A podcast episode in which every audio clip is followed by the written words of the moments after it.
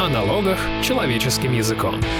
Здравствуйте, друзья! В эфире программа Guten Tax. С вами ведущий Алексей Савкин. Сегодня мы говорим о налоговых правилах от государства, от новых налоговых правилах. О них стало известно в минувший вторник. Как мы знаем, президент своим выступлением отменил существовавшую 20 лет плоскую шкалу подоходного налога и снизил еще налоги для IT-компаний. Вроде бы все просто, но дьявол, как всегда, кроется в деталях. И вот об этих интересных деталях мы сейчас поговорим с управляющими партнерами юридической компании Tax Advisor Дмитрием Костальгиным и Алексеем Яковлевым. Здравствуйте, коллеги. Всем привет. Итак, наша первая тема – подоходный налог. Долгое время у нас была плоская шкала налога на доходы физлиц, и это преподносилось как невиданное достижение. И вот с 1 января 2021 года НДФЛ повышается с 13 до 15% для тех, чей годовой доход выше 5 миллионов рублей в год. Но налог будет взиматься с суммы, превышающей 5 миллионов рублей. Бюджет рассчитывает получить с этого 60 миллиардов и направить эти деньги на самое дорогое на детей. Кстати, 60 миллиардов для лечения редких заболеваний у детей – это много. Так что эти деньги помогут спасти жизни детей, и это, безусловно, нас радует. Но мы сейчас хотим разобрать эту тему не с точки зрения морали, а с точки зрения экономики и юриспруденции. И тут есть несколько вопросов. И первый. Как вы считаете, господа эксперты, с экономической точки зрения, с точки зрения логики налогового администрирования, введение такой прогрессивной ставки НДФЛ – это оправданный шаг? Дмитрий, давайте с вас начнем. Ну, если абстрактно сначала сказать, что прогрессивное налогообложение, в принципе, наверное, в большинстве стран используется, и вроде они как-то живут, даже какие-то страны живут получше, чем мы, и в этом смысле этот механизм вполне себе оправдан. А в том виде, в котором он введен вот сейчас, а, мне кажется, это очень э, странное телодвижение произошло. Почему? Почему? Ну, во-первых, э, прибавка к поступлению бюджета в 60 миллиардов это просто, ну, не то, что там микроб, просто нечувствительная и вообще неощущаемая величина. То есть ради 60 миллиардов, скажем так, градить такой огород сложный, это несколько странно. То есть бюджет легко мог найти эти 60 миллиардов совершенно а, в других областях, в том числе, как у нас принято говорить, с помощью эффективного налогового администрирования. Закон может... То есть это такой э, просто реверанс в левую сторону, что ли? Ну, популистская. Политика. Дети, так сказать, э, больные, тем более дети. И, понятно, ты, конечно, хочешь э, помочь и так далее, так далее. Это выглядит и в целом, как бы у нас вот в этом году прям вспомнили, что в стране дети, и выплат стало, которые более-менее как-то стали ощутимыми ну, для тех, у кого есть дети. Понял, понял, понял. Подождите, а, Алексей, вы согласны? Вы любите детей? Алексей? Я люблю детей, и, и я тоже считаю, что в том формате, в котором состоялось решение о введении прогрессивной шкалы, это скорее политическое и популистское решение, чем продиктованное экономикой, а, логикой и так далее. А вот если мы говорим про экономику, про фискальные задачи вообще, то поступление НДФЛ за прошлый год это почти 4 триллиона рублей. 60 миллиардов это так. примерно полтора процента. То есть бюджет э, реально, э, ну, как бы не получит ничего дополнительного. И другой момент тоже интересный, на который не очень обратили внимание. А НДФЛ поступает в бюджеты субъектов федерации как президент так. или федеральная власть может указать, а, на какие цели надо тратить деньги. Ну, или только если эта прибавка будет поступать в федеральный бюджет. А это значит, что регионы опять останутся с носом. И так у нас перекос в сторону центра и федерального бюджета, да, общее поступление 20 миллиардов и только миль, э, триллионов в бюджетную систему России налоговых, и только один триллион – это регионы и субъекты федерации. И поэтому... Я понимаю, Леша, они как раз хитрым способом, там, может быть, поправками в бюджетное законодательство наверняка хотят, действительно, как ты правильно говоришь, оставить эти деньги у федерации. Может быть, может быть, но... Ну, хора- хорошо, но, э, извините, пожалуйста, сейчас перебью вас, но, может быть, это просто первый шаг. Сейчас э, порог 5 миллионов, а потом уже об этом говорят в открытую. Он снизится до 2-3 миллионов, потом будет введено несколько градаций, там, как где-нибудь в США или в Германии. То есть это просто первый шаг, который приучает нас к прогрессивной ставке. Опять же, мы говорим о контексте сегодняшней ситуации. Да? Вот недавно Центр стратегических исследований разработок э, делал исследования. Допустим, у нас на сегодня, во-первых, даже отношение к введению прогрессивной шкалы по сравнению с концом прошлого года, оно меняется. Вот по их данным, по данным этого исследования, 69% в декабре 2019 года поддерживало прогрессивную шкалу, к маю уже 61%. Угу. И выросло количество людей, которые готовы или допускают, что ну, все-таки налоги это не такая уж важная обязанность по уплате, да, и можно уклоняться или допустимо как-то избегать налогообложения. Да, таких людей стало угу. больше. И сейчас угу. вот в этой ситуации вводить дополнительные налоги, ну, не очень это как бы все-таки в сегодняшней ситуации экономически укладывается. Да, Дмитрий, а правильно я вас понял, что вы, в принципе, согласны с прогрессивной ставкой, но не согласны с, опять с формой, который, в которой это сейчас предлагается? Скажем, да, я бы для начала э, разобрался, что вообще представляет собой налоговая ставка потому что очень много вокруг этого разговоров, и э, мы все помним э, этот лозунг, который до сих пор э, звучал, что у нас самая низкая ставка подоходного налога, аж 13%. Так. Но на самом деле, наверное, не наверное, а точно нужно все-таки смотреть не на 13%, это номинальная ставка, да, а на реальную ставку э, налогообложения. То есть реальная ставка, что это, э, что она показывает? Она показывает реальный размер налогового бремени, да, для среднестатистического человека. Какой он у нас хорошо сейчас? А вот давайте сразу. быстро прикинем. Э, есть, правда, маленький нюанс. Смотрите, у нас подоходный налог НДФЛ берется с первого рубля дохода. То есть сколько так. бы вы ни заработали, даже копейку, отдай там 13%.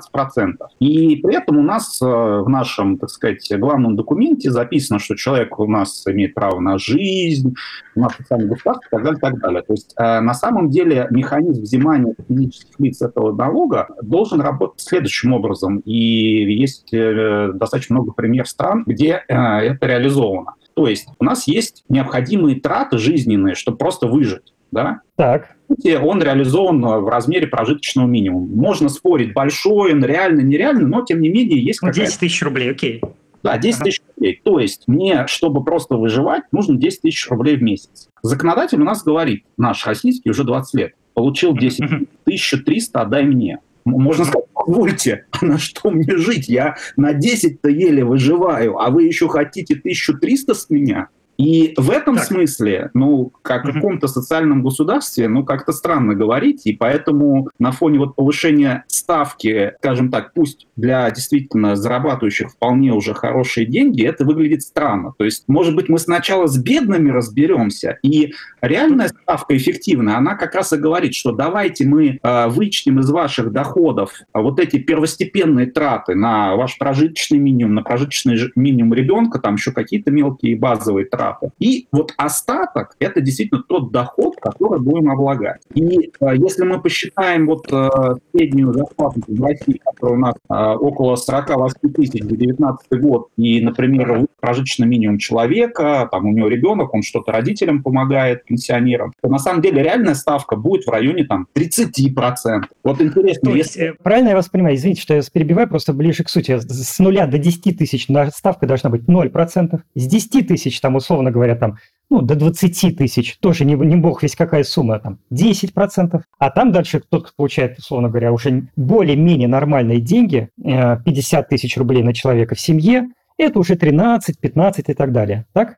Да, наверное. То есть э, давайте, скажем так, снизу идти. То есть, э, чтобы цель была у нас, чтобы у нас было больше людей, которые зарабатывают, да, а не сверху, что мы давайте и, э, так сказать, бедных, э, бедные слои э, обложим и так далее, и так далее. Да, социальная справедливость не начинается с того, что надо заниматься теми, кто с высокими доходами. Тем более, я хотел бы еще сказать, что мы там про экономику, да? А почему это интересно? Почему бы чуть-чуть не подраскулачить, как сказала одна популярная ведущая? Но дело в том, что а, состоятельные люди и так платят больше налогов. Ну, во-первых, 13% со 100 тысяч с миллиона – это разные цифры цифры. Это один момент. И второй момент. А, покупая дорогостоящие вещи и больше вообще делая покупок, э, люди э, в составе цены платят налог на добавленную стоимость, который поступает в бюджет, акцизы, которые сидят в цене бензина, алкоголя и еще ряда товаров. Поэтому налогообложение происходит состоятельных людей в большем объеме, потому что они больше заправляют свои автомобили, дорогие, мощные, требующие больше бензина. Экономика все равно и... Хорошо,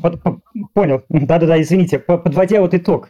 Экономика все равно получает от них больше денег. И так получает. Я согласен. Поэтому вот, вот это... Коллеги, вот подва... э, давайте уже с этим вопросом разберемся. Вот представьте сейчас на секунду, что я перед вами Владимир Владимирович Путин. Это я. И вот скажите мне кратко, каким должен быть справедливый подоходный налог?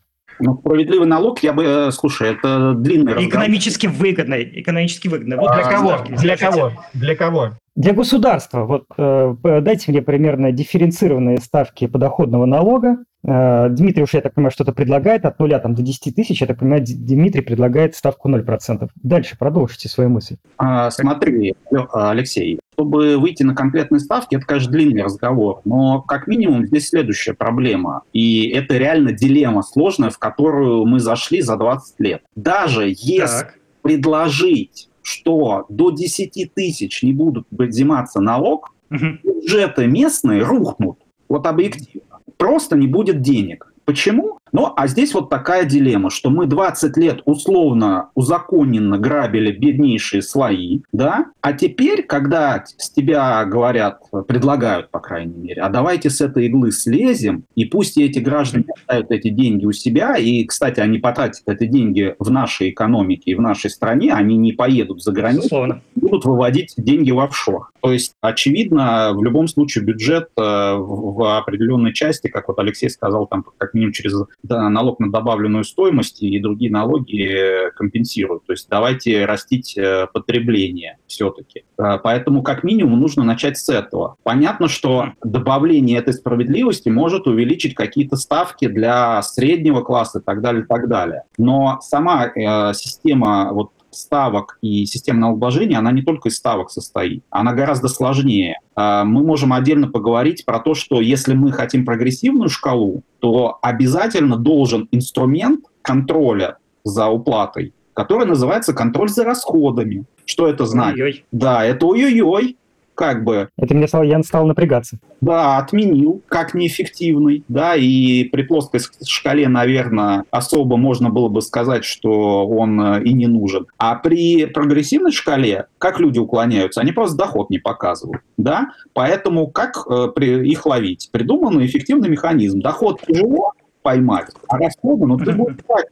Поэтому, если ты не можешь э, обосновать свои расходы, разницу между доходами и расходами э, мы поставим тебе в доход по соответствующей ставке обложим. Кстати, э, два назад налоговая служба предприняла такой поход, она региональная, и даже выиграла дело в суде, но скандал быстро замяли. Понятно, что с одной стороны это было незаконно, но с другой стороны ощущается прям такой страх за введением э, такого механизма, потому что видимо, серьезные последствия могут наступить явно не у беднейших слоев мне еще кажется, вы знаете, интересно, что ведь и ФНС, и Минфин до последнего времени, если послушать там э, какие-то официальные, ну, неофициальные выступления даже там Силуанова, э, Мишустина, когда его назначали премьером, э, все, все против прогрессивной шкалы. Почему? Потому что сейчас, мне кажется, ФНС и Минфин видят свою задачу в том, чтобы обелять серые, серые заработки. Как это происходит? Через эксперимент, например, самозанятыми. И в целом, ну, такая политика ведется, что мы делаем так, чтобы платить налоги было удобно, не напряжно, поэтому выходите из тени. Это выгодно. И на этом фоне говорить, а теперь, ребята, если вы будете совсем хорошо зарабатывать, вот вам 15%. Ну как вы, вам не кажется, что это противоречит вообще-то вот этой идее?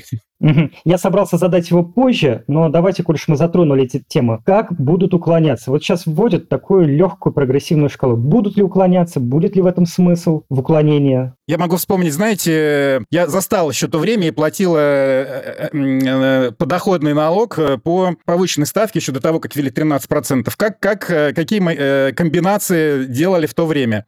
Ну, понятно, что можно грубо, грубо не показывать, да, какие-то... Ну, срок налоговой давности у вас прошел, да? Да, срок давности прошел.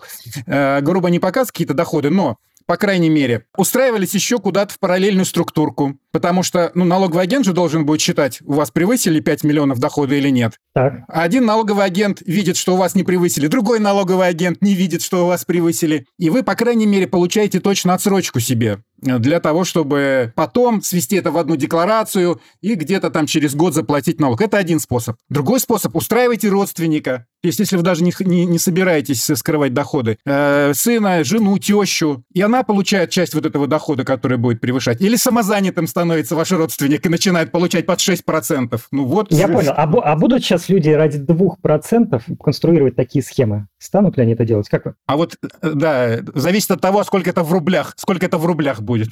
Дмитрий, вы что думаете по поводу, по поводу серых схем? Мне, мне кажется, э, из-за того, что мне кажется, достаточно специально такое повышение всего в 2% э, вышло, то, наверное, большинству людей а, как бы какие-то телодвижения будут не сильно выгодны. И плюс нужно понимать, что подавляющая доля НДФЛ у нас в стране удерживается нашими работодателями и автоматически отправляются в бюджет. Если честно, у нас, э, я думаю, мало кто чувствует на себе это бремя даже в 13%. Потому что Безусловно. мы, когда даже разговариваем о приеме на работу... Мы говорим чистыми. Сколько я буду получать ну, чисто? Да, работник всегда хочет быть чистыми. То есть я вообще не хочу задумываться. И, э, кстати, одно из предложений, вот и в том числе экономистов, чтобы люди были более ответственны и понимали, сколько они реально денег тратят, э, уплачивая налоги чтобы они сами платили, потому что когда ты вот своими ручонками несешь платежку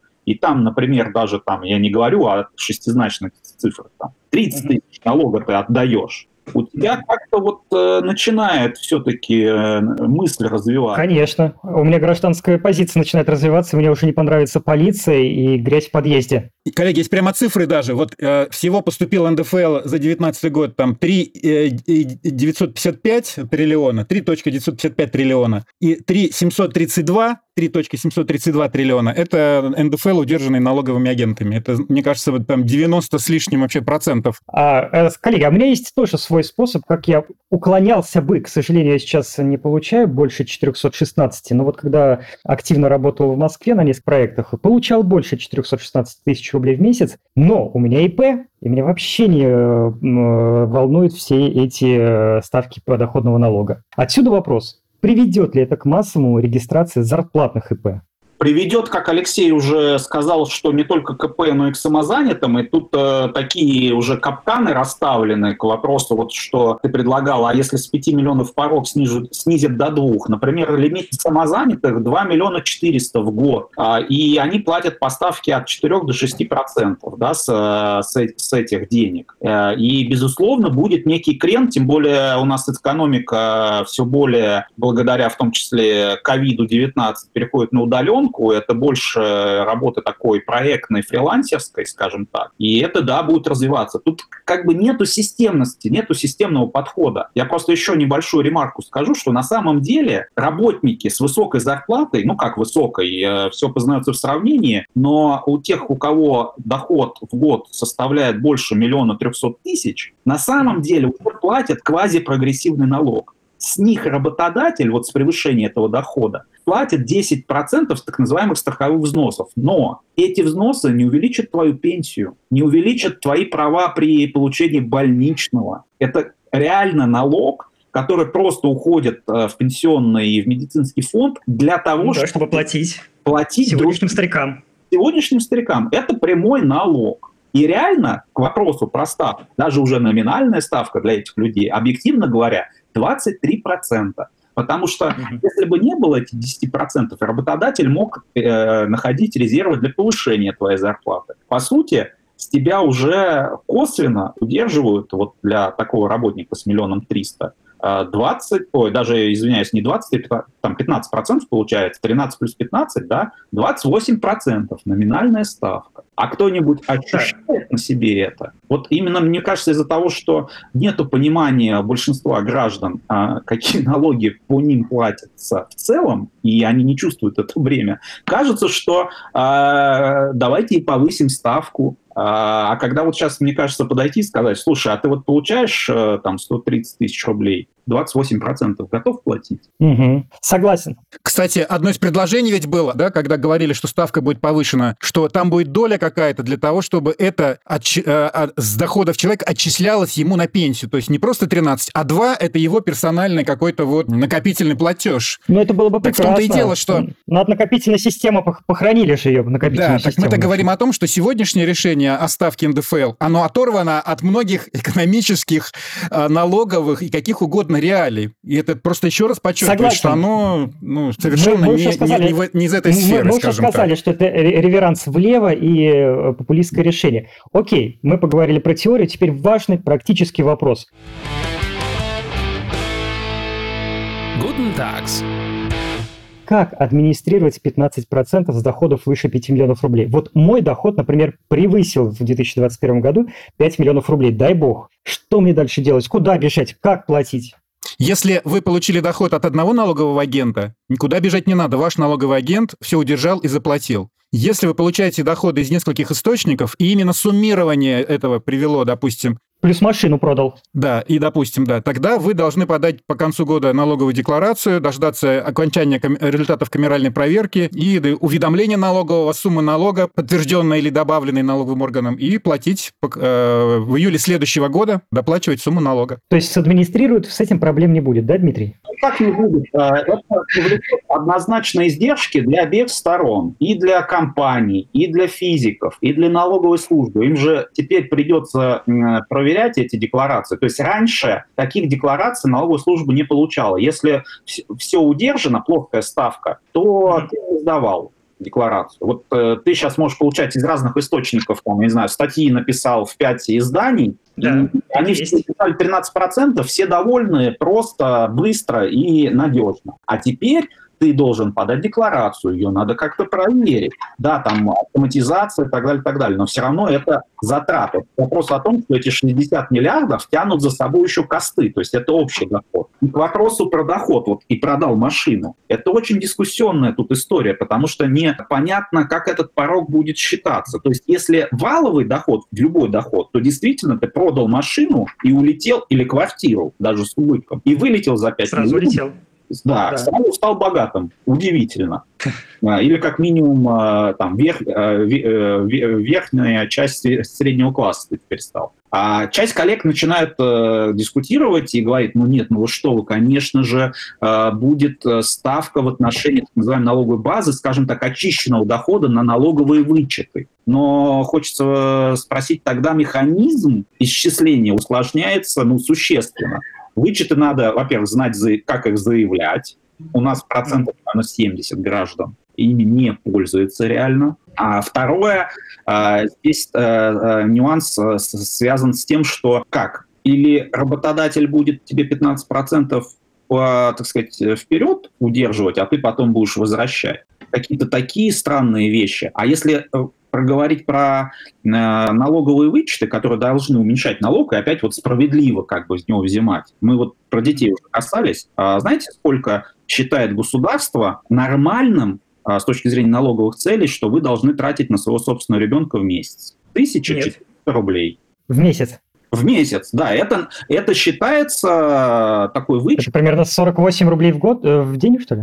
Э, ну, видимо, да. То есть э, возникает вопрос, э, кто вот это вот расчеты писал, он как бы насколько себе находится. Можно сказать, конечно, денег нету, хоть что-то, но вы держитесь. Ну, вы держитесь, да, но э, к вопросу это опять про справедливость, про заботу там о детях и так далее, и так далее. И самое занятное, что этот вычет на ребенка отдается только если у тебя годовой доход не выше 350 тысяч рублей. С текущей средней зарплаты это только вычет работает полгода, 7 месяцев. Зарабатывая 350 тысяч рублей в год, ты вполне можешь позволить себе нормально содержать образованного, здорового э, ребенка. Не дай бог он, конечно, там заболеет или еще что-то. Коллеги, я вас прошу прощения, я вас прерываю, и сейчас хочу подвести некую э, итоги, суммировать всю ту крамолу, которую мы сейчас наговорили. И правильно ли я вас понял, что э, прогрессивная ставка подоходного налога – это правильно и разумно. Но весь дьявол э, кроется в деталях. Как она вводится? То, что сейчас делается, это просто популистский шаг и не имеет отношения к системной работе по оптимизации налогообложения и по увеличению эффективности налогообложения.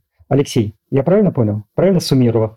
Да, вот абсолютно, да. Ну, еще все-таки одна деталька. Мы не видим закона, и как это будет реализовано до конца не очень понятно. У нас вот недавно был пример с налогообложением процентов. Прозвучала в устах президента, а, скажем так, одна формулировка. Не то, чтобы в законе потом появилось что-то иное, но все-таки некоторая вариация такая, ну, произошла интересная. Угу. Поэтому давай, давайте еще дождемся, может быть, закона все-таки, чтобы какие-то Давайте, давайте да. дождемся. Может быть, там будет что-то более, более разумное. Но вопрос тут, понимаете, тут эм, э, э, сама методика, вот, ну, механика решения, э, не знаю, понятно, что мы, потенциально мы не видим всех обсуждений, могло там много чего обсуждаться, да, но в целом э, у нас ставка может быть дифференцирована от типа доходов. То есть у нас есть э, так называемые пассивные доходы, и потенциально э, законодатель мог бы их обложить Хотя понятно, что это тоже определенно негативные влияния может быть э, на экономику и так далее, и так далее. Или как раз не облагать, или как раз оставить в старой ставке.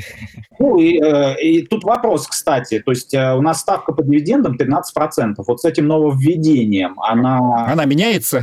А, да, она увеличивается, потому что это отдельная ставка. Хороший вопрос, да. Отдельная налоговая... Меня тоже волнует база. Плюс, как бы, опять же, там, с рынком ценных бумаг достаточно много вопросов. Это, кстати, самое развитое в НДФЛ удивительно. Проработанный порядок налогообложения, в котором уже черт ногу сломит, но реально букв написано про порядок исчисления налога по рынку ценных бумаг для физиков, наверное, раза в два больше, чем вся глава 23, нет ощущения.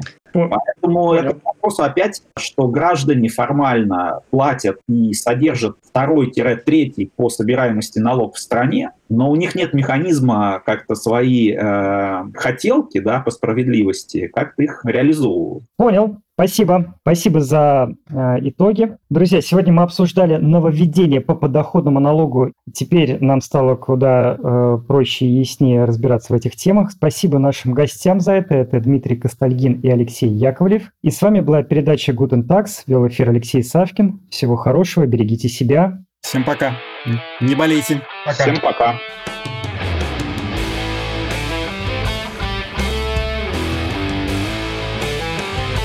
Guten Tags. О налогах человеческим языком.